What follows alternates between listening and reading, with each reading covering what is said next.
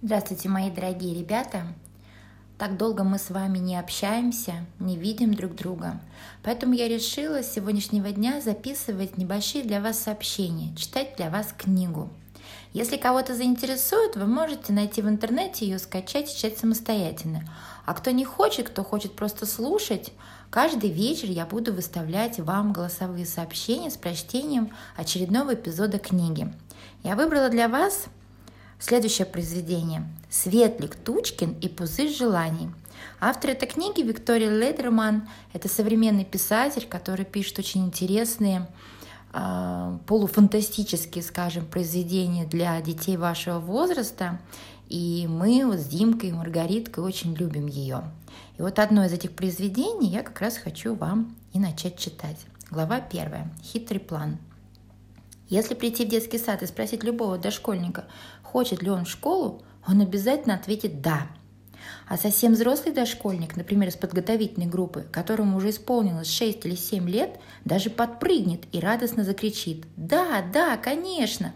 Очень, очень хочу!» И вместе с ним запрыгает и закричит вся подготовительная группа. Конечно, на следующий вопрос, почему ты хочешь пойти в школу, каждый ответит по-своему. Один скажет, я хочу услышать, как звенит школьный звонок, а другой, мне хочется посидеть за школьной партой.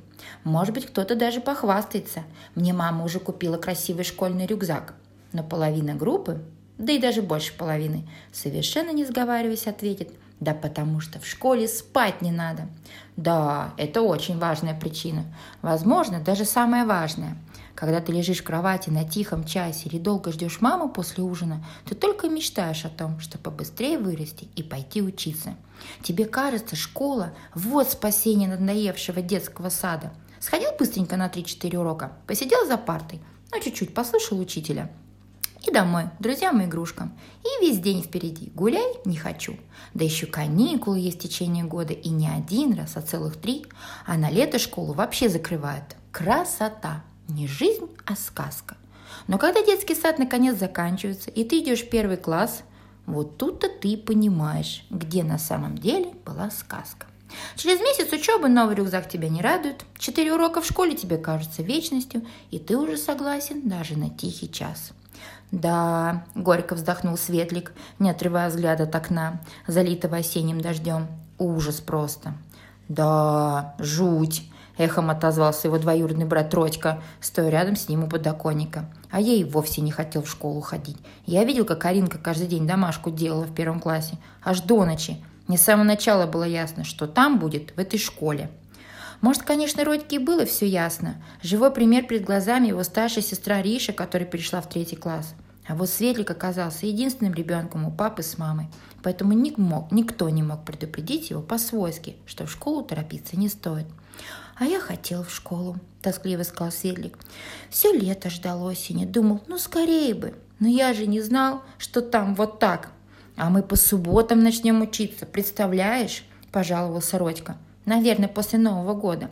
У меня тогда вообще выходных не будет. Одно только малюсенькое воскресенье. По субботам?» «Ага. Мама сказала, что первые классы по субботам не учатся». «У нас учатся. У нас школа такая, продвинутая, с двумя языками. Ужас. Лучше бы мы не пошли в школу в этом году. Точно. Еще бы чуть-чуть детский сад походить. Но как можно не пойти в школу, если обоим уже исполнилось по 7 лет? Давно исполнилось, еще весной. Братья хотели попасть в один класс за одну парту, но родители не послушались и все решили по-своему. Родьку отвели в языковую гимназию, где училась Ариша, а Светлика в обычную школу рядом с домом.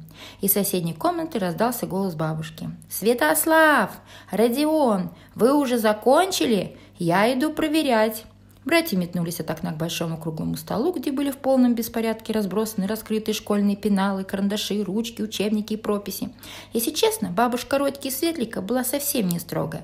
Бабушки, наверное, и бывают строгими по-настоящему, но когда дело касалось учебы, она становилась очень серьезной и даже называла внуков полными именами, чтобы они тоже чувствовали себя взрослыми и ответственными.